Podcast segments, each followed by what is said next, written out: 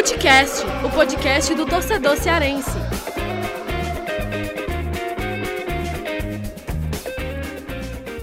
Vem com a gente, rapaziada. Futecast invade na pequena área da Podosfera para começar mais um episódio, episódio sobre o clássico rei, segundo clássico rei, né, no segundo turno da Série A, jogo decisivo que vai, é, enfim, vai dividir muita coisa aí para Ceará e Fortaleza, jogo importante. As duas equipes chegam com a mesma pontuação e eu, Lucas Mota, tô aqui ao lado de Thiago Minhoca, o mago dos números, e ele, né? Vinícius França tá aqui com a gente hoje para debater bastante sobre o Clássico Rei. Hoje nós temos o desfalque de Fernando Graziani, né? Tá no DM, né, Thiago Minhoca? É verdade. Deu um, um chinelinho Não, cara, é porque aqui. como a gente tá gravando aqui na sexta-feira, ele tem outros compromissos na sexta que são mais importantes. Entendi. Na visão do Graziani. Na visão dele, né? Na visão dele. E prazer aqui, né? Eu acho que, a, eu acho que o Vinícius já veio aqui, já veio, claro, né? Gravar, vi. mas a primeira férias, vez que né? eu tô com ele aqui no, no podcast. quando eu vim gravar a primeira vez. Não quer dizer que eu esteja tranquilo dessa vez. Cara, né? que não, não, só tem é, gente. É só bagunça, é, é só bagunça. Ninguém, você não tem que ter respeito por ninguém aqui, nem pelo Graziani, que é o cara que mais atrapalha aqui a pauta. É, mas olha, a gente vai falar muito sobre o clássico, né? É, falar sobre os destaques, os desfalques, o que é que significa esse clássico, afinal de contas, como eu falei, né? É um clássico divisor de águas, né? Classifica a morte. Porque, afinal de contas, mesma pontuação, uma vitória pode deixar a equipe vencedora mais próxima do objetivo da permanência. Uma derrota, né? O derrotado nesse embate aí pode ficar bem próximo da zona ou até mesmo ir para a zona, zona, de exatamente. rebaixamento, né? Mas é isso, deixando de papo furado, né? Pra gente entrar logo no debate, só deixar aqueles avisos importantes, né, Thiago Mel? Que a gente sempre dá e a gente até esquece. Quer pedir pro pessoal seguir já na, na, nas principais plataformas, né? Spotify, Deezer, Cashbox, para receber notificação a cada novo episódio. E tem também o nosso Twitter, que eu às vezes dá um branco aqui, né? É porque, segundo diga Graziani, lá, lá, você fez um, um, nome de Twitter que ninguém Qual consegue que é? decorar. É? É, é, igual muita gente fala do número lá do WhatsApp do futebol no povo, mas enfim, cada um com seus e qual problemas. Que é o, o... É, arroba... o. É, é, não, arroba. É, Footcast, underline podcast. Ah, boa. Ah, é, é, complicado, é viu, um? É um nome maravilhoso. Underline pô. é coisa de Orkut, mano. É, né? Verdade. Tempo do Orkut. Eu é, vou usar mas eu, underline. eu, não, eu não tive nenhum o e-mail nome mais meu, criativo. O e-mail meu ele tem underline. Thiago É. underline Herculano. É, o meu, o meu e-mail antigo também tinha. Mas eu enfim, acho que se você for perguntar hoje pros jovens da internet, eles não sabem nem o que é underline. É, tá talvez, vendo? Velho, talvez. velho. Tá vendo que sua idade chegou, Lucas Mota? É, o meu, o meu e-mail do MSN tinha underline, pô. Mas é isso, o e-mail eu já não vou mais nem passar. Se a pessoa estiver muito interessada em mandar um e-mail pra gente, ela volta uns 5 episódios aí, já que a gente divulgou tanto. Mas né, tem a gente nas nossas mandou- redes sociais também, Tem, né? tem, Tem no tem. nosso blog, tem lá também no nosso perfil do, do- Se não tiver também, manda mensagem pra gente no, no É, Twitter melhor, que a gente responde. melhor, melhor. É isso, vamos deixar de papo furado, vamos entrar aqui no assunto clássico rei.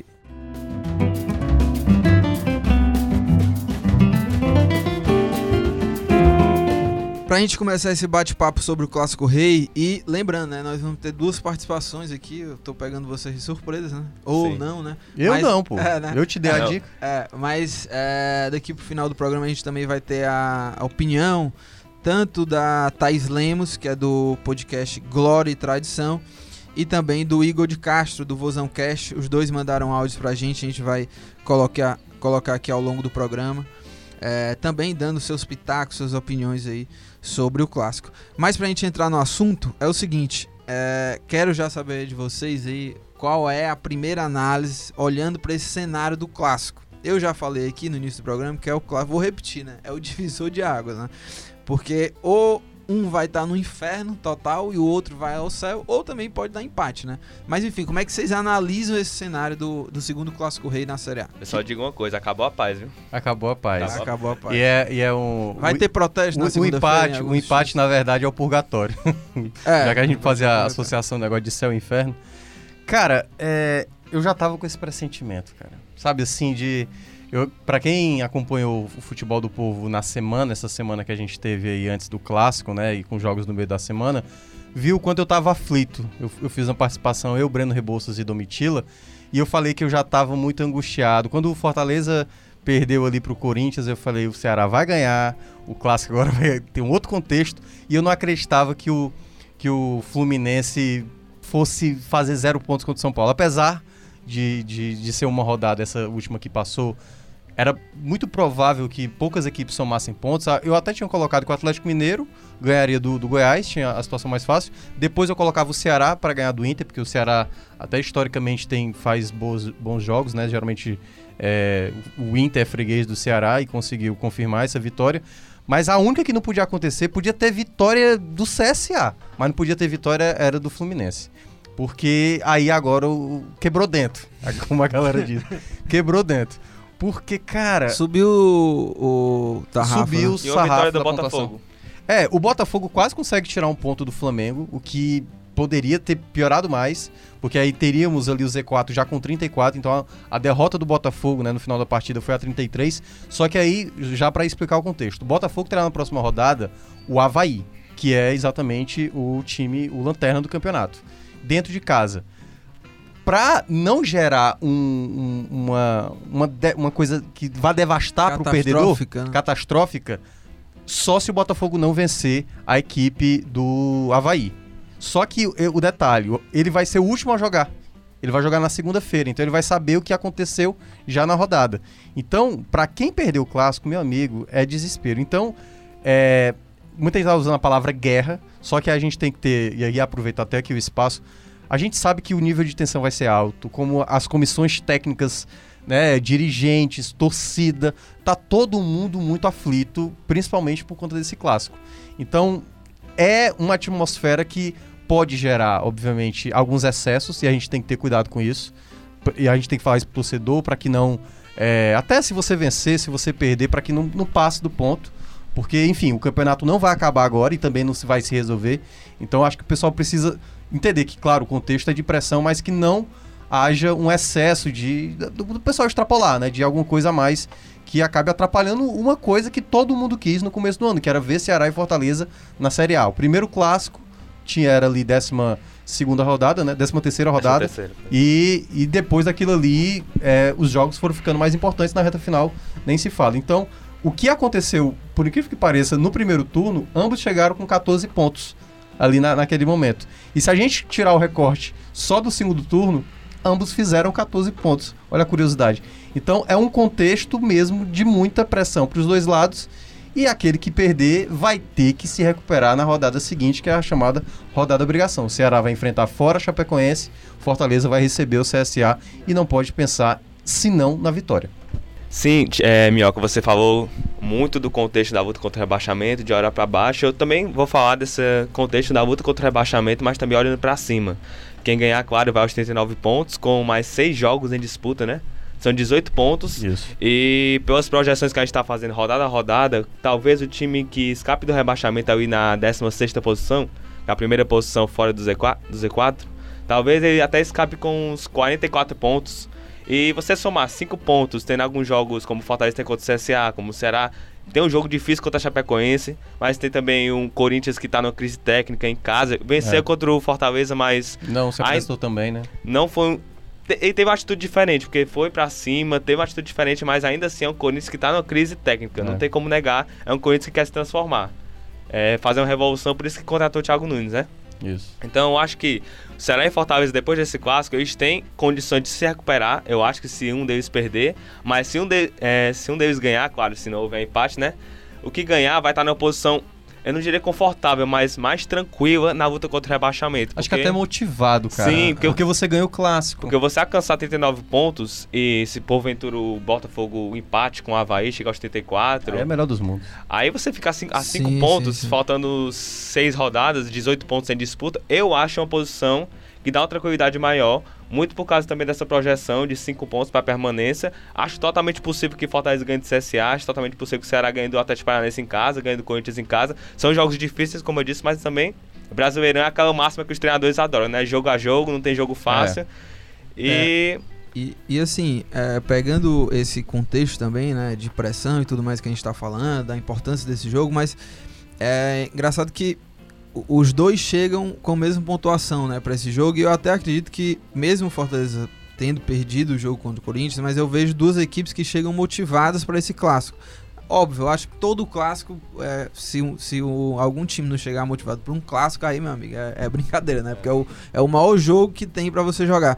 Mas eu acho que pelo que as duas equipes apresentaram Fortaleza jogou, é, fez um bom jogo contra, contra o Corinthians, é, mesmo com a derrota e a- as polêmicas de arbitragem, eu acho que, o pelo que o time produziu, eu acho que eles, o, o Fortaleza também chega com um sentimento de, de é, motivação, de moral. O, o Ceará nem se fala, né? Venceu por 2 a 0 também chega. Então, eu acho que nós vamos ter um, um clássico muito bom de se ver, assim, né? De duas equipes chegando muito parelhas é, e realmente uma decisão, né? Porque é, é praticamente uma final dentro do contexto aí de Ceará e Fortaleza, né? É, Lucas, eu, eu não sei bem se. eu espero que seja um bom jogo, mas eu acho que vai ser um jogo tão é, disputado a ponto de talvez a gente não ver um jogo que flua muito, entendeu? Vai ser um jogo talvez é, pausado, os jogadores vão estar pilhados, por exemplo. A questão do Fortaleza que você falou, que jogou bem contra o Corinthians, por exemplo, é, o, Fortaleza já vem numa, num- num- numa sequência de jogos irritado. Né? Teve a falta lá não marcada contra ah, o Atlético Mineiro, uma falta clara que não foi dada, e aí o pessoal reclamou muito. E no jogo contra o Corinthians teve as duas bolas na mão também, que a torcida ficou bastante irritada. E a comissão técnica, principalmente o Rogério Senni, soltou ironia para tentar aliviar ali a situação. Então, imagina aí uma situação de não vitória. Isso eu, eu vou ser. Geralmente eu sou o cara. Não é o negativo. Eu sou um cara. Aham. Eu olho pelo viés, tipo, e se der merda, né? E se Aham. der o problema? Sim, sim. Então, se der problema, vamos primeiramente com Fortaleza, já vem esse acúmulo, entendeu? De duas irritações e aí perder o clássico e tudo mais. E vai se assemelhar ao que aconteceu no primeiro turno, né? Empatou com o Atlético Mineiro fora de casa, perde pro Corinthians e aí perde o clássico. E na- de- depois daquele jogo foi quando o Rogério Ceni saiu, né? Devido à proposta do Cruzeiro. E aí o time depois teve o Zé Ricardo eh, na continuidade. E aí, o interessante, só para pegar também eh, o lado agora do Ceará. O Ceará que vem de uma boa vitória e se apresentou muito bem contra o Palmeiras, perder o clássico dá também aquela sensação de que o time pode, é, tipo, poxa, não era momento para perder. O clássico não era para perder porque a gente já vinha no ascendente. A gente teve é, uma recuperação do- dos atletas, e daqui a pouco a gente vai falar sobre isso, né? Os jogadores, os nomes importantes de cada lado. Mas dá também, esfria um pouco, porque você perde um clássico. Você, queira ou não, acaba perdendo um clássico. Mas eu acho que no. Assim, no detalhe geral, acho que pesa um pouco mais Fortaleza, porque já Uma vem de dois jogos sem né? ganhar. Uma é, derrota. Já vem dois jogos sem ganhar. Mas eu acho que pesaria também bastante pro Ceará, principalmente porque é uma derrota no clássico. Nesse momento é o melhor momento do Adilson Batista no comando do Ceará. Os últimos cinco jogos foram três vitórias, um empate e uma derrota. Eu não digo que o Adilson Batista está começando a ter um respaldo maior, tão grande assim com a torcida do Ceará. Mas ele tá assim, ganhando credibilidade maior em relação à própria torcida do Ceará pelo trabalho dele, que tá sendo um trabalho que tá dando resultado. Principalmente dentro de casa, que a gente vê que recuperou atletas como o Bergson, que estão sendo muito decisivos no Castelão, né? Mas eu acho que uma derrota no clássico faz reacender todas aquelas críticas que existiam em torno do trabalho dele. Críticas acertadas, inclusive. E que hoje talvez não- algumas não façam tanto sentido, tipo, dele mudar muito o time. Eu acho que ele acertou bem o time que ele tem. Mas que uma derrota no clássico, pela exigência que a torcida do Ceará, como a do Fortaleza, tem em relação ao clássico, pelo todo aquele clima, por- pelo o contexto que o Ceará pode estar inserido em caso de uma derrota, de entrar na zona de rebaixamento, talvez é, É, não, é, ô, ô, Vinícius, e eu até acho que, que é, dentro desse. Eu, eu também concordo nessa linha de pensamento do Vinícius do, sobre o clássico em termos do Adilson, porque realmente é o melhor momento dele no Ceará. Desde que ele chegou todo o jogo, né? Era uma corda bamba, era, era vai, vai cair, vai cair, vai cair. E agora ele, ele realmente começa a ganhar uma moral com, a- com os jogadores, mas com a torcida também. Se você for ver as redes sociais, por exemplo, são chuva de memes assim a favor do Adilson, brincando com Mas é com mais por Adilson. conta que no começo Não, muita sim, gente tava sim. contra, né? Então tá um clima mais positivo. O Adilson já dá pra ver um padrão de jogo dele com esses três volantes. Ele tá conseguindo os resultados a partir disso. E assim, eu acho que é, tem um peso maior pelo, pro lado do Fortaleza, porque pode acumular mais uma derrota. É, mas eu acho que também vai trazer alguns questionamentos pro, de novo no Ceará. Porque é, é uma decisão, né? Então, às vezes, quando você perde uma decisão, é, tava tudo bem até então, mas aí já volta os questionamentos, volta tudo de novo, volta um clima negativo. E só pra constar, né? O Fortaleza chega pra esse jogo depois de uma derrota, o Ceará vem de uma vitória. E o Ceará nos últimos quatro jogos, né, no Castelão, não perdeu nenhuma, né? Empatou um co- contra o Vasco, venceu o Havaí, venceu é, o Fluminense e agora venceu o Internacional. Então, o Ceará chega num bo- bom momento no, no, no Castelão. E vamos ver, né, como é que vai ser esse, esse, esse clássico, se vai ser um jogo mais movimentado, se não vai. E tem só um detalhe que a gente tá falando muito aqui de projeção, né, de ah, vai ser um divisor de águas e tudo mais. Mas lembrando, né, que no, no primeiro turno, o Ceará venceu, venceu a Chape. E quando venceu o clássico, ah, vai embalar, né? Porque venceu Foi. muito bem. Mas, não- a- às vezes, é, acaba que não significa absolutamente nada, né? Porque o Ceará, depois desse jogo, venceu a Chape e depois entrou naquela cena lá, aquela, aqueles Os 10 10 jogos, jogos, é. sem, sem vencer ninguém, né? O Lucas tem um, tem um outro ponto também que é. E aí é para analisar exatamente a maneira como Ceará e Fortaleza jogam ultimamente.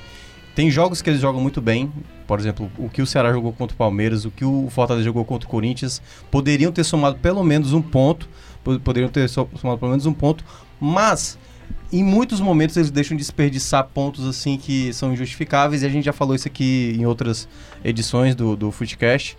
E esse é o ponto que eu acho que a torcida fica mais desconfiada, sabe? Porque nesse duelo direto entre os dois, é aquela coisa, pode ser o divisor de águas. Tipo, a vitória do Fortaleza ou a vitória do Ceará lá na frente, caso, né, se por acaso alguém cair, vamos colocar, aquele jogo lá do Clássico foi, foi o que acabou pesando pro rebaixamento, entendeu? Claro que vai ter outros jogos também relembrando, mas, enfim, em todo caso, é, eu vejo Ceará e Fortaleza em alguns momentos, até nas vitórias que tiveram, o Fortaleza contra o Grêmio, o Fortaleza contra a equipe do Havaí, o Ceará contra a equipe do Inter, o Ceará contra a equipe do, do Fluminense, não, foi do Fluminense, né, que foi 2 a 0 né? É, teve momentos que Ceará e Fortaleza estavam muito ameaçados, assim, de tomar o gol, de não conseguir a vitória, e essa, essa duvidazinha que paira, entendeu? De momentos que os dois não conseguem tranquilizar. E como o jogo é de igual para igual, então, meu amigo, aí é quem somar a vitória ga- garante assim um bom respiro e obviamente a motivação até o fim do campeonato.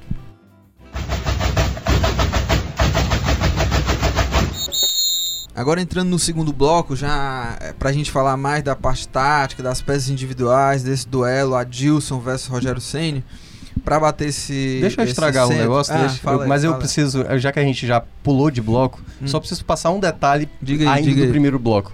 A tendência na próxima rodada é que a pontuação se eleve mais ainda. Isso a gente imaginando que o Botafogo irá vencer Havaí, E aí, e aí os outros que estão abaixo de Ceará e Fortaleza, que é bom a gente passar. Fluminense jogará contra a equipe. Agora me fugiu o nome, mas vou dar uma olhada aqui. É, mas o, o Cruzeiro joga o clássico contra o Atlético Mineiro. Uhum, O Fluminense joga exatamente contra a equipe do Internacional fora de casa. Foi exatamente o derrotado. uhum. né, vai jogar lá no Rio Grande do Sul. Então, se por acaso acontecer a combinação de Cruzeiro vencer, Fluminense vencer e no caso o CS, o CSA, o CSA não, o, o Botafogo vencer, se os três vencerem Botafogo, Fluminense e Cruzeiro, o perdedor do clássico estará no Z4. Esse é o pior dos mundos para o derrotado. Agora, se der empate, a garantia é que nenhum dos dois estará no Z4. É, e já é, entrando nessa agora no- nesse duelo tático do Adilson do Ceni, é, só já deixar claro aqui os desfalques, né? O Ceará perdeu o Bergson e o Pedro quem? e o Pedro Pedro Ken, né? Esse suspenso. E tem do Fortaleza o Marlon, certo? É. E do lado do Ceará, o William Oliveira saiu sentindo dores musculares, é, é quem mais preocupa. A gente só vai ter essa confirmação realmente no fim de semana. Mas eu, particularmente, vendo a saída imagem, dele, né? é, eu acredito que ele tá fora do jogo. Porque não foi só uma questão, por exemplo, o Luiz Só Otávio foi chorando, poupado né? contra o Palmeiras, Sim. né? Mas ali não foi uma fisgada como ele sentiu Aham. muita dor Não, e ele é. tentou continuar. E não Parece deu, algo mais deu. sério, então eu acho que Eu não acho vai, que o. Luiz Otávio vai pro jogo e o Galhardo não teve nada. O Galhardo só foi um miguezinho ali, já ia sair. Ei, mas, mais. mas eu tenho uma, uma questão. O Luiz Otávio não parece estar no sacrifício, porque, tipo assim, ele já Sim, foi poupado já contra o... alguns, né? Pois é, ele é uma, é uma facite, né, que ele, ele tá, sim, né? sim, sim. E facite é chata, cara, sabe? É, não passa assim. Talvez ele, depois desse jogo, até seja poupado. né? Pois é, do jogo porque... E é bom ficar de olho como é que ele vai jogar, né? Tipo, Até- primeiro de se jogar... Até porque, né, é, se ele sair depois desse clássico, vai ser algo bem semelhante ao que aconteceu da. É verdade, foi contra o passada. São Paulo. né? Justamente contra nessa- São Paulo. nessa época E ele, e depois que ele voltou, o time cresceu. Sim. Será que o mérito é do Adilson? Mas brincadeira, brincadeira. Mas, vamos enfim. lá. é, fazendo essa batalha aí dentro de campo, como é que vocês imaginam que vai ser esse, esse duelo? Vocês acham que é, a gente vai ver um Ceará é, mais reativo diante do Fortaleza? O Fortaleza vai propor mais jogo? Ou o Ceará vai tentar ter uma iniciativa como teve contra o próprio Internacional no começo do jogo? Tentou botar a bola no chão e ir pra cima? Como é que vocês imaginam aí? É, ou vai ser realmente os dois tentando propor o jogo pra cima, um, um duelo franco, vamos dizer assim, aberto? Como é que vocês imaginam? Lucas, eu vejo ultimamente que muitas pessoas, até com razão, querem rotular o Ceará como um time reativo. E realmente foi assim em alguns momentos, como contra o Fluminense. É o maior exemplo disso. Sim, Uhum. sim. Contra o Internacional em alguns momentos do jogo também, mas eu não acho, sinceramente, não acho o Ceará um time reativo. Eu acho o Ceará um time que varia bastante conforme o jogo. Quando o Adilson chegou, Verdade. uma das principais características, acho que foi até o Robson que falou, não lembro, dele, que as pessoas citaram, é que o Adilson é um treinador que pensa cada jogo Uhum. com uma postura diferente, maneira, sabe? né? De uma maneira 90 diferente, sim. Também, né? Sim, também. E assim, eu acho que ele viu como o Ceará sofreu demais contra o Fluminense. O Ceará não teve uma postura tão reativa, tão de ficar tão atrás e sofrer tanto com Esperar finalizações, sim, esperando demais, como naquele jogo. A gente viu que con- contra o Palmeiras, o Ceará, no começo do jogo, não saía tanto, é verdade, mas quando precisou buscar o resultado, o Ceará foi muito mais agressivo do que o Palmeiras foi, sabe? Foi.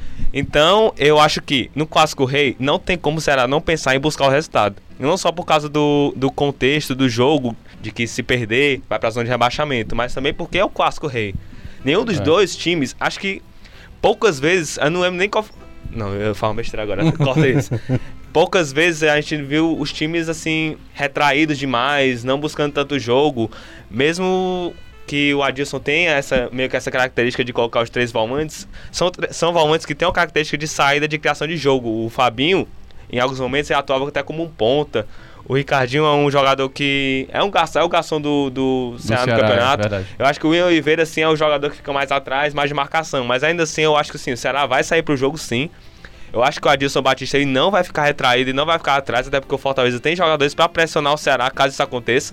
Porque eu acho que o Fortaleza jogando com 4-2-4 ali, ele impõe não a superioridade, superioridade numérica sobre o Ceará, mas uma superioridade de ofensividade mesmo, de pressionar, de castigar. E eu acho que o Adilson Batista ele não vai é, prezar tanto assim pela, pela, Pela defesa. pela né? defesa. Tem um ponto, tem um ponto que eu que eu que me paira dúvida no Ceará, é exatamente essas ausências, né? O, ele- o, o Adilson gosta muito do William Oliveira e recuperou muito o William Oliveira é, desde a chegada dele.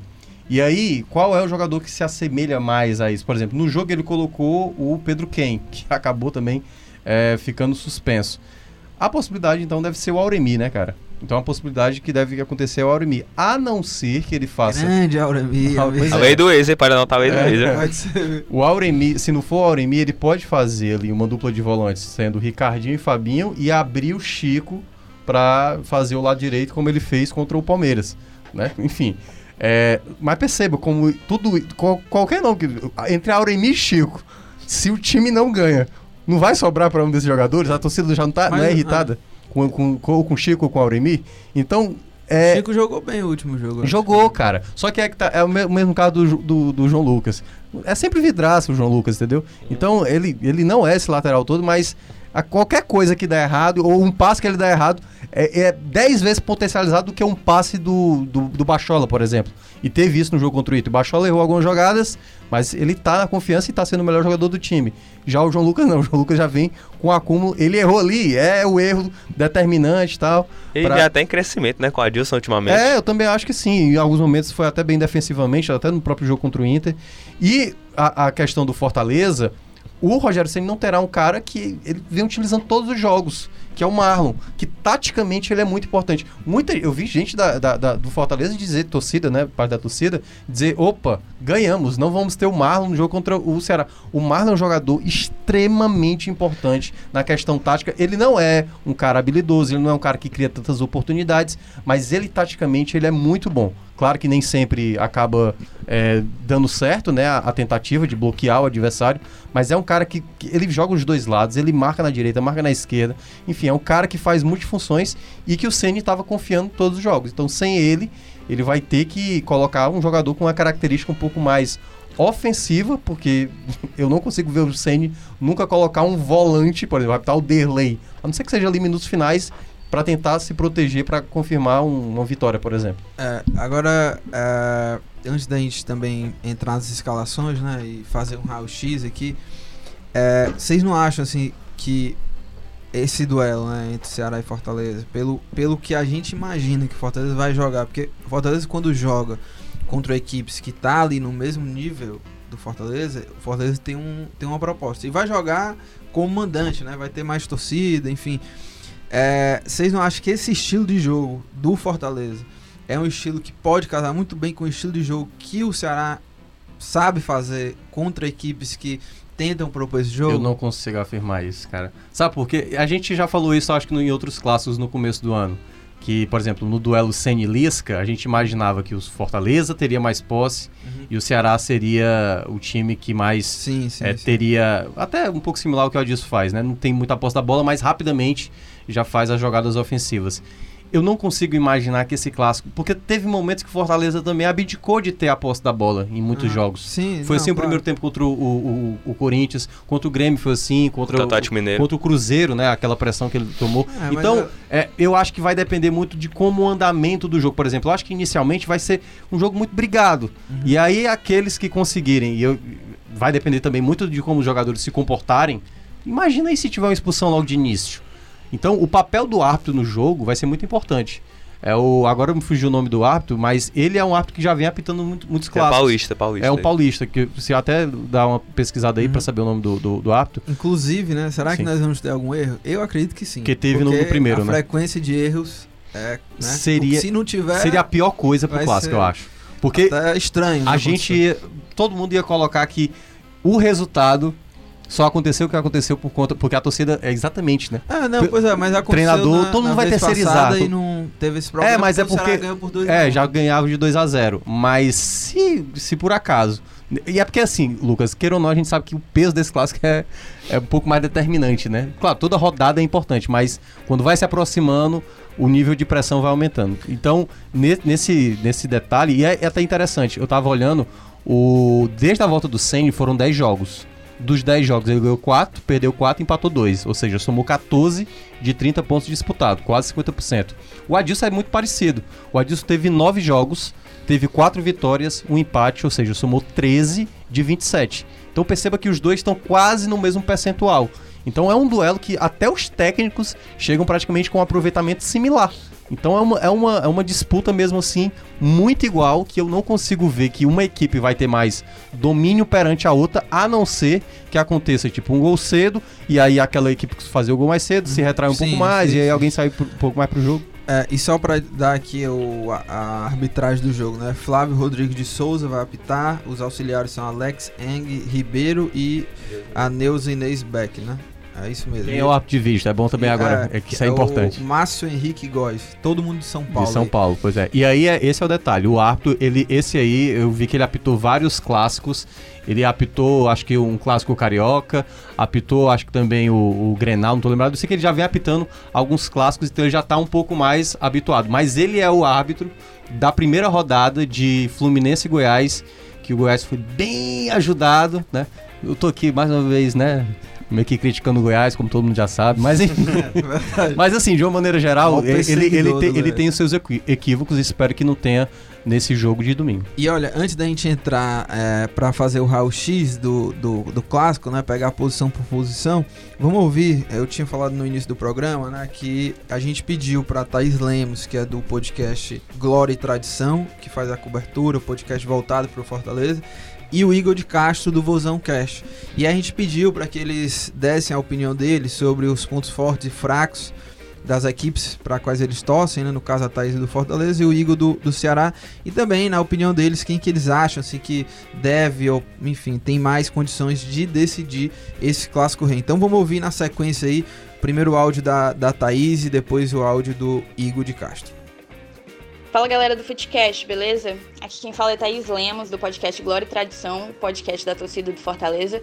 Primeiramente, agradecer o convite de vocês para participar desse programa sobre o Clássico Rei. Né? A gente tem dois times com a mesma pontuação é, a dinâmica do campeonato, quis o destino que esse clássico rei ganhasse toda essa importância. Já é um jogo muito importante, claro, vencer o seu rival, mas quis o quis, perdão, é, o andamento do campeonato que os dois times chegassem à 32ª rodada lutando pela permanência com a mesma pontuação, Ceará à frente pelo saldo de gols. Né? Mas eu queria destacar aqui os pontos positivos do Fortaleza, que são a sua solidez tática, né? É a sua, perdão, solidez tática. O Fortaleza é um time muito organizado, ele tem um time muito bem postado, principalmente defensivamente, tem uma boa noção de posicionamento, joga num 4-4-2 com Wellington Paulista e André, André Luiz fazendo aquela primeira linha de marcação. São atacantes que recompõem, que marcam e que fazem aquela primeira linha de marcação de impor pressão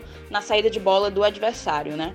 Enfim, o Fortaleza busca fechar esses espaços, gosta de trabalhar bem a bola, a bola às vezes preocupa porque nesse trabalhar de bola acaba não tendo tanta efetividade de conseguir fazer a transição do campo de defesa para o campo de ataque. Acaba que a bola fica ali rolando entre zagueiros, laterais, volante e o goleiro, que no caso o goleiro tem uma participação bem importante, imprescindível no esquema do, do Rogério Senni, né? Então para mim, o Fortaleza deve e irá apostar nas transições rápidas, na saída em velocidade. Ele tem bons velocistas, o Oswaldo pela esquerda, André Luiz ali pela direita, Romarinho flutuando por dentro, né? O Romarinho é um jogador que tem bastante mobilidade e habilidade individual para poder fazer é, o um contra um. E o Wellington Paulista, que apesar de ser um centroavante de ofício, um verdadeiro 9, ele não se prende à pequena área, ele é um cara que tenta, tenta dar opções de, de passe tenta aparecer né, para os seus companheiros, tenta participar da, das, dos centros ofensivos do Fortaleza com, com a maior movimentação. Para mim, inclusive, se há algum jogador que possa decidir para o Fortaleza, são justamente Wellington Paulista e Romarinho. O Wellington Paulista por ser o artilheiro do time, com 12 gols até aqui, e o Romarinho por ser, talvez, o jogador com maior criatividade e, no momento, com maior habilidade individual para construir a jogada ofensiva, né? Então, se eu pudesse também falar dos pontos negativos, eu diria que é a nossa bola aérea, que é um ponto muito forte do Ceará. É, a gente levou dois gols, salvo engano, assim, no Clássico Rei do primeiro turno. E tem sido um, um, tipo de jogada em que a defesa do Fortaleza tem pecado muito. Então, para mim, o Fortaleza tem que entrar com atenção redro, redobrada, perdão, redobrada nos lances de bola aérea do Ceará, né? Um outro ponto que conta é, em nosso desfavor, né, que conta contra a gente, é a má fase que a nossa defesa está vivendo. até o momento, o Fortaleza é a quarta pior defesa. Ele está empatado com o CSA, perde apenas para Havaí, Chapecoense e Goiás em, números de, em número de gols sofridos. E isso tem que, tem que mudar, né? A gente realmente não sabe qual vai ser a zaga titular do Rogério Ceni. É, a gente também não sabe se o Rogério Ceni vai entrar com o Felipe Alves. Acredito que sim, mas a torcida tem pedido o retorno do Boeck à titularidade.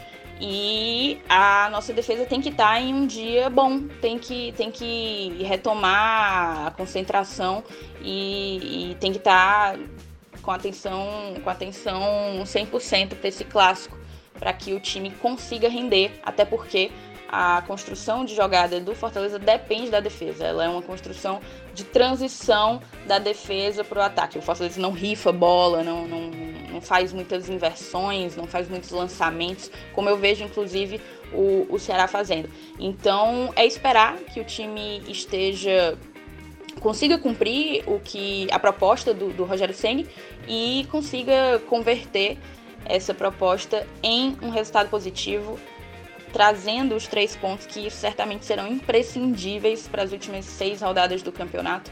A torcida tricolor conta com isso E, e eu realmente eu confio e acredito que, que pode dar certo. É, muito obrigada pelo convite e saudações tricolores. Fala galera do Footcast, aqui quem fala é Igor de Castro do Vozão Cast, o podcast da torcida alvinegra, para falar um pouquinho aí sobre Clássico Rei, mais especificamente do Vozão aí que vai chegando com tudo depois de uma vitória massa contra o Internacional por 2 a 0. É, falar um pouco sobre pontos fortes aí do Ceará. É bem nítido que a zaga realmente é o ponto mais sólido da equipe do Ceará. A dupla Livaldo e Luiz Otávio realmente encaixou já há um bom tempo e vem fazendo bom, boas atuações e um bom campeonato já seguidamente. Já são dois anos aí com ambos é, em um bom nível. Valdo realmente esse ano subiu mais o nível. Luiz Otávio já vem de dois anos aí, dois, dois anos com atuações realmente já é, de encher os olhos do torcedor. Ponto fraco, ponto fraco realmente é, fica a desejar o 9, digamos assim, o ataque, o fazedor de gols, o, o cara para matar, realmente o Ceará não tem. Foi uma dor de cabeça aí para a diretoria e para o torcedor. Desde o início do ano, realmente o Ceará não conseguiu encontrar o seu matador, o seu camisa 9. E vai para o clássico já desfalcado do seu camisa 9 que vem usualmente usando, que é o Bergson. Então provavelmente deve ir com Cardoso ou William Pop também, que pode fazer ele na posição. Mas o fato é que o Ceará não tem nenhum jogador assim fixo na posição que realmente tenha chegado para marcar o lugar e dizer a posição é minha. Então nós estamos aí já no final do ano e realmente o Ceará não conseguiu encontrar essa peça de encaixe no ataque. É, e quem vai decidir o clássico? Meu palpite vai ser Felipe Bachola, camisa 10 do Vozão que deu uma acordada agora aí depois da chegada do Adilson Batista, vem agora atuando na posição realmente que é do seu agrado, que é ali de camisa 10, de armador de jogo, 10 um meio na meiuca mesmo, como um 10 clássico, digamos assim. E vem jogando muito, vem sendo destaque do Ceará aí já algumas partidas e tá merecendo gol. Já fez gol em Clássico Rei nesse ano na Copa do Nordeste e deve fazer de novo aí no Brasileirão. Valeu, galera. Tamo junto. Um abraço. Tá aí, Thaís Lemos e o Igor de Castro, agradecer aí a participação deles. É, e inclusive, você, torcedor do Ceará, quiser ouvir tudo sobre o lado do Ceará, tem lá o Vozão Cash e também aí a Thaís Lemos, que torcedor do Fortaleza pode acompanhar lá tudo sobre o tricolor no Glória e Tradição, podcast aí voltado sobre o Fortaleza. Agora, dando sequência aqui, vamos pra gente encerrar né, essa, segundo bloco e ir lá pras dicas fazer o raio-x. Vamos lá. Projetando as escalações, certo? E aí a gente faz o, o, o raio-x. Fortaleza, vamos pensar aqui qual, qual, qual vai ser a escalação que a gente vai fazer o raio-x. Felipe Alves no gol, certo? O Gabriel Será? Dias. Gabriel Dias. A gente vai trabalhar com o Gabriel Dias na lateral direita. Ah. Quinteiro, quem que a gente vai colocar? Jackson ou Paulão? Eu acho que. Eu acho que vai ser o Jackson. Jackson. É, eu também acho, acho que, que vai ser o Jackson. Na lateral esquerda, Carlinhos, né? Eu acho que Bruno Melo. Bruno Melo? Pelo, pelo desempenho dele contra o Corinthians, acho que não tem como ele tá, Pode ser. bater um martelo. A gente vai trabalhar com o Bruno Melo, porque a gente vai fazer o raio-x, né? É. Mas Bruno Melo, Bruno Melo. Bruno Melo. Bruno Melo. Bruno Melo. Juninho e Felipe, é, Romarinho, Wellington Paulista, André Luiz, que deve voltar. E quem que a gente vai colocar? Oswaldo. Oswaldo. Oswaldo. É, Oswaldo. Tava esquecendo do Oswaldo. Verdade. E no Ceará, é, Diogo, Samuel, é, Valdo e Luiz Otávio, João Lucas. É... Otávio asterisco, que pode acontecer, mas, não, mas vamos, vamos considerar vai, que sim. É. É. Fabinho, Ricardinho. Oliveira, né? Tá, Fabinho, Lu... Ricardinho e o grandiosíssimo outro volante, quem é que a gente coloca? Auremi? Auremi, Auremi que pode ser Auremi barra Chico, né? Ele pode tá, fazer vamos, o... Vamos, vamos de Auremi pra manter tá. o padrão tático. Tá. Bachola, Galhardo e Bergs. Oh, e Felipe, Felipe Cardoso. Felipe Cardoso. É, eu acho muito. Que não joga. Eu acho muito. Essa é a dúvida. Será que o Galhardo não vai de falso? Não, vai não. não. Acho que o Adilson viu que não presta, não. É, é né? É. Eu acho também que eu acho Gostei que não, não dá bom, não, não dá bom. Não presta, Vamos lá, goleiro aí. Eu acho que empate, não tem como. Cara, eu vou pra colocar. Mim, vou eu vou colocar. É, é, em cima do muro, né, cara? Eu, eu acho. primeiro eu voto, acho, cara, eu nunca sou em cima do muro. Eu acho que pelo desempenho recente, o Diogo Silva tá melhor. O Diogo Silva tá melhor, cara. O Felipe Alves aí tá falhando na principal característica dele que é a saída de bola, é, aquela saída de tá bola inseguro, né? como o Ibero, né? É. A gente viu que contra o Corinthians ele nem, tem, ele nem tentou muito aquelas jogadas dele que ia mais meio campo, até pela marcação alta do Corinthians, que ele tava tentando uma característica de propor mais o jogo dentro de casa, porque tirou carinho, enfim, quer, quer fazer aquela mudança. Mas eu acho mesmo que o Felipe Alves ele não tá salvando tanto Fortaleza quanto ele salvava É. antes. E o Diogo Silva foi muito determinante contra o Inter. Até pra consertar os erros individuais do meio campo do Ceará, que o meio campo do Ceará no primeiro tempo principalmente errou demais. No segundo tempo, por milagre, o Inter não marcou aquele gol que o Ricardinho moscou totalmente. O jogador do Inter pegou e quase fazer o gol com. Então, 1 a gol 0 vazio. É, né? 1x0. E só um detalhe também, muita, eu já vejo alguns tor- torcedores do Fortaleza já questionando o Felipe Alves. Ele não vem fazendo as defesas absurdas que já fez no campeonato. E muita gente já pede o Boeck, mas a gente conhece o Senna e ele gosta muito do estilo É. do Felipe E- Alves. Mas eu já acho que o Boeck tem chance de se situar, sabe? É? É, enfim. Vamos ver, vamos ver. Eu acho que não. Mas... Acho que não, porque o Senna gosta muito É, do, do Felipe e Alves. só um detalhe também que nos últimos dois jogos aí do de Ceará e Fortaleza, o quanto os dois times falharam na saída de bola é um detalhe aí que pode É. decidir esse jogo. Porque, Contra o Inter, amigo, contra é porque o foi Inter. incompetente. O Contra o Ceará, foi incrível, o Ceará poderia incrível. ter Três tomado bolas com o mesmo jogador É. Patrick. antes de fazer o primeiro gol, né? E teve também, quando estava 1x0, teve a possibilidade, Sim, sim, né? sim. O Samuel errou, o Fabinho E Fabinho errou. errando, Samuel, é. Pois é. E o Fortaleza também teve esse problema. O Quinteiro, inclusive, teve Sim. gente até é, pedindo pra gente comentar aí sobre a queda de rendimento do Quinteiro, do Felipe Alves, que são dois jogadores É aí bom que... que a gente for é, abordar é. a posição. Mas vamos lá, lateral direito. Samuel. La- Lateral direito, Xavier. Samuel, mas o Gabriel Dias tem que fazer uma menção honrosa Aí eu sou Sim, eu acho que o. Samuel Xavier. eu só Eu sou em cima do... eu É não- Samuel. eu não pô. estou Então eu, empatando. eu vou, eu vou descer desse mundo, porque eu acho que o Samuel Xavier ele tá vindo falhando demais nos últimos jogos. Então você vai de Gabriel Dias? Aí eu vou de Samuel Xavier ainda. Não, e olha aí, eu só lembrando, eu não falei empate como você falou, eu falei que é o Samuel Xavier, mas eu Não, deixei que fazer uma menção. Passou a mão Não, na é muito, do é muito, é muito acirrado, muito acirrado, de verdade. É Não, porque. eu vou de Samuel. Ó, mas eu aí- entendo que ó, o Gabriel Dias tá no ótimo momento. É um não, dos destaques. não, eu não, acho, peraí, ótimo momento, calma, né? Tipo, ele tá no ótimo momento. ele pô. fez dois gols e ele fez. Não, mas ele tá indo muito bem Não, eu sei, ele É jogou muito, ele jogou demais, ele jogou demais contra a equipe do Atlético Mineiro. Só, e aí não só pelos gols, ele desarmou, Uhum. criou muitas possibilidades. É, ele defensivamente é melhor do que o Samuel. Não, Ofensivamente é, o a gente Samuel é melhor que um. É Samuel sei, é. é Gabriel? Na soma geral, o Samuel ainda é o Tá bom, lateral então melhor. Vocês não acham que o 2 a Tinga 0. pode ser titular, não? Acho que não. Acho que Foi a experiência dele em Clássico Rei. Geralmente o Ceni tá revezando. Então, se no jogo passado foi o Tinga, esse jogo deve ser o, o Gabriel Dias. Então 2x0 pro É, Ceará. Agora vamos, vamos logo pra lateral esquerda. Carlinhos ou João Lucas? Cara, É eu- Bruno Melo que a gente escolheu? Ah, é Bruno Melo, Bruno Melo. e aí é que tá. Eu acho que Carlinhos e Bruno Melo ganhariam do, Ju- do João Lucas. Pelo não, o Bruno momento. Melo é melhor, cara. Hein?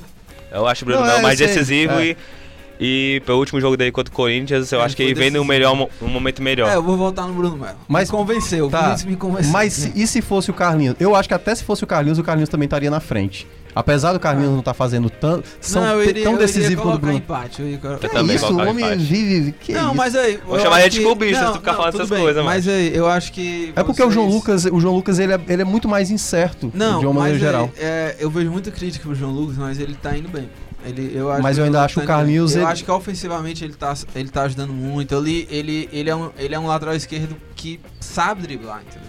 É habilidoso. Ontem no. O Carlinhos, o ontem Carlinhos não. é o cara que apoia também, ele sabe fazer meio, ele Não, sabe fazer bem, apoio. mas é Assim, de uma maneira geral. Eu tenho a percepção que coloca o João Lucas como se ele fosse um perna de pau. E ele não Não, é. não, eu, não- eu, Sabe eu não tô dizendo isso. ó. Tanto é que eu, ressa- eu, só, só- eu só tô dizendo que em termos de variação como jogador, o Carlinhos pra mim ele Tá. é muito mais um jogador completo, que é um cara que cria. E aí, os dois têm problema defensivamente, tanto o João Lucas como o Carlinhos. E criando possibilidade na frente, acho que o Carlinhos é um cara mais inteligente, apoia melhor, dá mais condição pro Oswaldo, um, pra jogadores. É, pra mim, 2x1. Dois Um. Mas olha, eu acho que.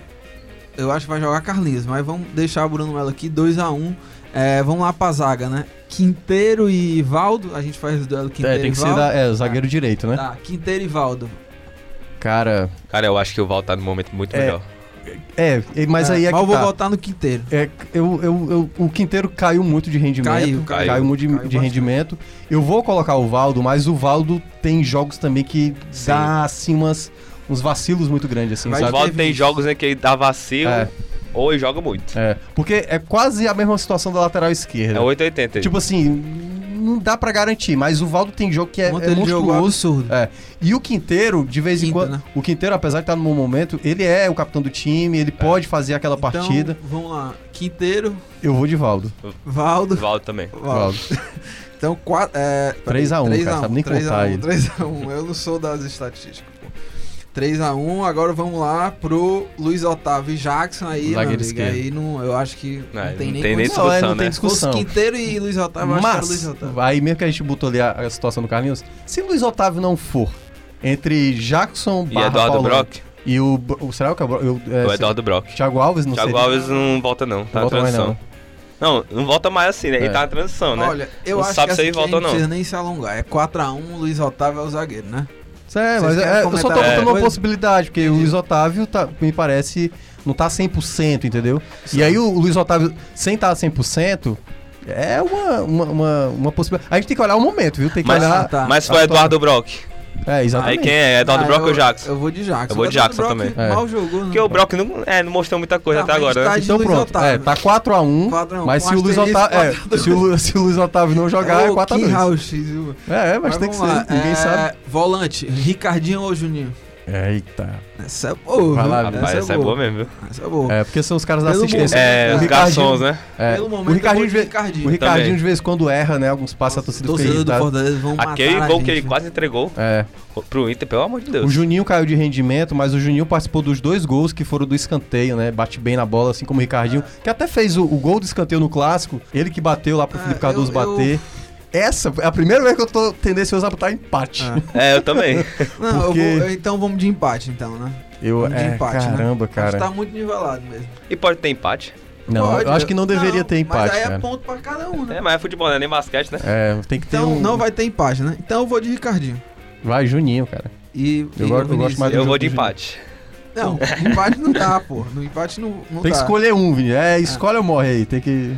Vai escolher um, pelo momento, o Ricardinho. Pronto, beleza. Então, eu acho que os torcedores do Fortaleza não vão mais Sim, escutar o podcast, viu, Thiago? Não, cara, mas é só uma avaliação. Você acha que eles estão ouvindo até agora, mas... É. É, já, não, já deixaram. Agora vamos E lá. aliás, por, Felipe, e por mais que o- todos do os 11 do Fortaleza joguem mais do que os 11 do Ceará, é só um, aqui é só um prognóstico, não é, É. nem pra dizer que É. Felipe e... E aí? Não, que Felipe, cara. Ah, Felipe, o é, volante do vai Fortaleza. Felipe Felipe ou- não falta, né? Ou. Felipe E Fabinho, e né? Fabinho. É o Fabinho que a gente vai fazer a comparação, não é o Não, Auremir? eu acho que o Auremir é, Eu acho a que é Auremir. comparação mais volante, né? mais É, coerente, volante. E é. aí Felipe, né, cara? É, Felipe, Felipe. Felipe bem mais, Pelo amor assim. de Deus. Se por acaso for o Fabinho, eu ainda fico com o Felipe. Felipe não fazia bons jogos, mas nos acho últimos dois jogos contra o Corinthians, o Felipe jogou o que eu esperava do Felipe. Distribuiu o jogo, roubou muita bola e o momento pode ser do Felipe. Claro que o Felipe é aquela coisa, né? É o mesmo, o mesmo caso de vez em quando de um jogador assim que é um pouco disperso. Porque- Agora a gente vai ter um duelo. ah, a gente vai ter um duelo aqui de posições diferentes. Imaginando que o Ceará vai jogar ali com a linha de quatro. Aí o vamos Bachola- pelo lado direito, vamos pelo lado direito É, o. Fabinho vai jogar por lá. Ou barra Chico, né? é porque a gente tem que colocar. A Ah, gente, como a gente não sabe a Chico. escalação, Ah, a gente o tem Barra que. Chico. E aí o duelo ali vai ser com o Romarinho, certo? Com o Romarinho. E aí Certo. não dá. É, ali Quem- é. cara, é, quem diria, cara, que a gente estaria dizendo que o Romarinho. Não, é Romarinho contra qualquer um do Ceará. Chico, o Wesley, qualquer É, um que vier então ali, cara. 6x3, certo? É, é, pô, já quer, não pode nem argumentar, já Não, tá pode, eu botando só o tô- placar. só tô o Eu só tô dizendo assim, o que o Romarinho tá jogando é uma barbaridade, cara. É uma barbaridade. Não, tá jogando demais. É, não eu acho que- nada, o É, Romarinho. só teve, eu acho que Nem uma partida que ele não foi bem. Acho que foi contra o Cruzeiro, ele não jogou nada e tal. Mas é o cara hoje melhor do setor É, ofensivo. do- inclusive, do, se eu fosse sendo, eu deixava o Romarinho até o final do jogo, mesmo o cara morto. É porque Tirava outras opções. ele é, ele, ele, ele, de vez em quando ele fica segurando, mas quando ele dá aquela arrancada, puxa muito assim, força muito a situação. Então é um jogador. Bachola e Oswaldo, não tem como, né? Bachola pelo momento É, que porque tá, o Bachola na é, esquerda, né? Bachola na esquerda. É verdade, é. O Bachola é o cara do Al- momento. Algum, alguém É. contesta aí ou não? Embora o Oswaldo, eu acho ele um jogador importante, a Sim, torcida sim. gosta muito do, do, do Oswaldo. No, jogo, no, no gol do, do- Primeiro gol do Fortaleza contra o Corinthians, o passe que ele dá pro Bruno Melo foi de mu- muita inteligência. Então é uma, é uma disputa boa, mas o Bachola tá no melhor momento dele, né? O Wellington Paulista ou o Felipe Cardoso? Ah, cara, aí tá de brincadeira, né? Um é artilheiro, o outro teve ali um momento que foi exatamente. O, o primeiro gol dele foi no clássico. então, O que pesa a favor do, do Cardoso é isso. Eu já fiz um gol em clássico. Sim, o, sim. o Wellington Paulista não pode contar isso. Ah, E é, e é um cara que geralmente, é, quando faz gol, ele faz gol já dando ponto, né? Sim, sim. Ele faz o gol do empate, ele faz o gol da vitória. Aham. Então é um cara importante. Tem um pênalti, que é uma, uma, uma característica muito boa dele. Pra gente fechar, é André Luiz ou Thiago Galhardo? Ih, cara. Galhardo eu acho ele muito. Momento, É. André Luiz. É, a qualidade do Galhardo é, pra mim, é, talvez é até melhor do que Bachola, do que qualquer jogador que eu vejo no Ceará. Mas o momento do Galhardo, ele fez o gol, né? Até se emocionou, fez uma boa jogada também ali, livrando a marcação no, no primeiro tempo. Mas é um cara que tá oscilando, né? Pode. Pois é. Pode ser que com o gol ele possa crescer nesse clássico.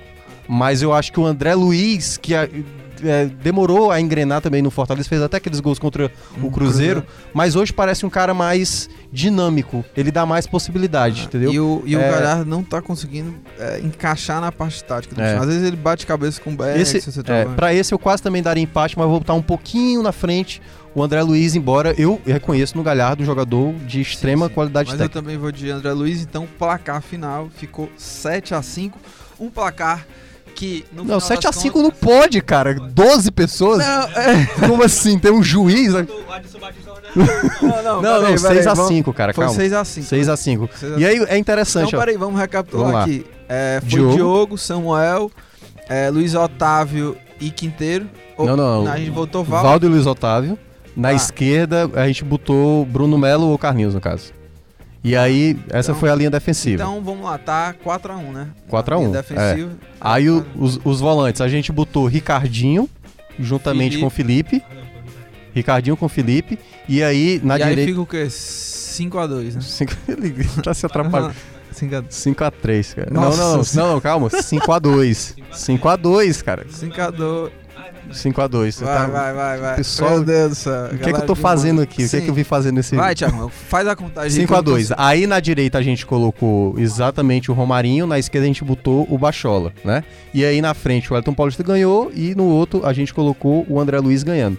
Então Ficou 6x5. ficou 6 a 5 Nessa soma geral, perceba como o Ceará domina a defesa e o Fortaleza domina o ataque, o que representa de fato o que os dois são nessa Série A. Sênio Adilson. Sênio Adilson, eu gosto mais do Sênio. É, eu vou de Sênio. É, mas o Sênio, é, mas o vem dando umas, É, mas eu vou de equívocos. Então, fechou 6x6, né? No final das contas, fechou 6x6. Né? É, a gente botou o técnico, né? É, botando o técnico, claro, né? Mas a gente ainda tem muita dúvida aí de quais serão os nomes no clássico e por isso que a gente botou alguns asteriscos aí. Então, perdoem aí caso algum jogador surpresa apareça. Por exemplo, o Wesley, sei lá, Edinho, né, que a gente não botou, entendeu? Então pode acontecer também algum jogador que a gente não imagina. Indo para as dicas aleatórias, é, pra gente finalizar o programa. Ô, Thiago Minhoca, eu vou começar com a minha dica aqui, que no caso eu estou pensando, né? Dos últimos filmes que eu assisti, eu tô tentando pensar, mas eu vou indicar um filme que eu assisti, na verdade, há algumas horas antes de vir gravar aqui o Footcast, que é Rainhas do Crime, tá? Tem Acho que a, eu vi. tem a, tem a- as duas atrizes principais, tem três, né? São três mulheres, né? É, eu não tenho um nome aqui das atrizes, mas uma, ela já fez filmes de humor e tudo mais. Eu tô vendo a- aqui, cara. Aquela que. Ah, da eu série, sei, do Handmaid's é, Tale. Handmaid's Tale. É a Melissa McCarthy, a é Elizabeth sensacional. Moss, Ah. que é exatamente a do, do Handmaid's Tale e do Mad Men. Mad Men é Sim, sensacional, sim, aliás. Tô indo pra quinta temporada. Quem que tá no Mad Men dessas atrizes aí? A Ah. Elizabeth Moss, que é exatamente do Handmaid's Tale. Ah, ela É, tá. Ela ah, tá, e ela é maravilhosa, absurda. Ela é maravilhosa. E a Tiffany Haddish, que é a outra. ah, são as três, né? Que é Sim, a história. Conte a história aí. Mas é isso, a minha, a minha dica é essa: Rainhas do Crime, não tem na Netflix. não tem vá- história também? O que é história? Não, é, eu tô mandando aqui meu papo aqui, eu não tô afim de falar Tá bom, sinopse, você não quer. A pessoa quiser olhar, Ele tá tão agoniado lá. que. É isso. Tá, Mas é bom, viu? tá. Vinícius, mande a sua aí. Só não tem na Netflix. Eu vou mandar uma aqui pra me corrigir pelo que eu fiz no programa que eu participei. porque eu Ih, rapaz. Que eu- Impressão de que eu sou uma pessoa roqueira, sendo que eu não sou roqueiro, sabe? É Vai mandar um catingaleiro. vai eu vou mandar, eu vou mandar com a sugestão musical de novo. Salgadinho. Mas pior que o Salgadinho faz parte dessa indicação. É, qual é, qual é, cara. qual é? É uma série musical, não é uma série de TV, não. É tipo um, Uma série algum- musical de alguns pagode. vídeos que tem no, da Rádio Mania, o canal da Rádio Mania no YouTube, que é o Grandes Encontros, que eles colocam dois cantores de bandas de pagode diferentes, em que eles fazem duetos em que cada um canta uma música muito importante do outro, que fez muito sucesso. Tipo, tem o Krigo e o Bel, Sim, tem sim. o Salgadinho, o Thiaguinho, O- tem o Pichote, outra banda lá que eu me esqueci. O- o- E é muito, bem, é muito bem feito porque os arranjos da música são muito bonitos, sabe? Mistura o pagode com as coisas mais elaboradas, é Boa, uma boa, coisa boa. muito bonita, sabe? O, o Minhoca, o, Vinícius ele é boleirão, viu? Ele é do É, pagode, é do é. samba, é do boleiro. do é pandeiro, é o cara é. do, do surdo Ele lá. na- no ônibus ali, ele ia tocando o quê? É um, surdo. é um bom malandro conquistador, né? É, É, o cara. Piatista, é, pique de jogador. Boa, boa. Vai lá, Minhoca. Mande a sua dica aí. Eu tô tentando ver aqui como é o, Antes o, expulsarem a gente aqui. o título, o título é em português. Eu vi um filme Vai em essa inglês, semana. Thiago, Vai em inglês. Eu tô liberando você vai falar em inglês aqui. O nome, o, nome, o nome do filme em inglês se chama Booksmart, né? Que é a história de. É, o nome é Fora de Série, o nome do filme é em português, que é a história de uma. Assim, de um, de um contexto adolescente, já meio que atual, né? Lá nos Estados Unidos, que são duas garotas que vão se formar. Então, no último ano e tal, então no último dia, elas são muito nerds e elas estudaram bastante para ir para as grandes faculdades, né? Para ir para Yale, aquelas faculdades. Só que elas descobrem que na verdade até o- os amigos delas que não estavam nem aí para estudar tanto, estão indo para boas universidades. Então elas decidem na no último dia de aula, vai ter uma festa na casa dos amigos, elas fazerem a piração, entendeu? Então é um, um- é um, é um filme meio adolescente, entendeu? Mas é um- uma coisa que fala muito assim sobre essa coisa de você ser tão focado e de vez em quando não saber aproveitar a vida, como geralmente Lucas Mota faz muito, né? Não, Não sabe o aproveitar a vida Ah, você tá. aproveita demais, é isso que eu tô querendo dizer. Ainda bem, ainda Não bem. Então- vivando, né? Ah, inclusive, vou Fora até mandar série, outra dica. ver. Vou mandar até outra dica aqui, que eu só acrescentar um que você falou Tô com medo, tô aí. com medo Não, agora. Que vai ter a virada cultural, pô, aqui em Fortaleza. Vai Pronto. ser maravilhosa. Quatro da manhã. que Se quiserem me encontrar, Quatro- estarei lá na Praça Quatro do da manhã com um copo na mão. Não, não. Vai rolar uma não, forrozinha lá no Mercado São Sebastião, acho que é hoje, sexta, né? É, mas hoje sexta É, ouvir, né, não vai pessoal, saber. Não, não, mas vai ter O programação. pessoal vai ouvir, vai até passar na virada cultural, talvez. Ah, não, é, com certeza. Então, virada cultural. aí no sábado pra domingo vai ser um negócio bom lá. Mas é isso. Obrigado, Vinícius, por ter participado aqui. Thiago Minhoca, a rapaziada que mandou também os áudios, né? A Thaís e o Igor. O programa ficou bem redondo, ficou muito legal o debate. Então, agradecer a nossa equipe aqui, a edição, produção, a Mariana Vieira, coordenação de produção Chico Marinho, áudio sonoplastia Kleber Galvão, editor de esporte Fernando Graziani, diretor executivo de redação Ana Nadaf, diretor de jornalismo Allen Medina Neri. E lembrando que a gente deve gravar um episódio na segunda-feira, episódio extra aí, já sobre o Clássico Rei. É isso, valeu, um abraço.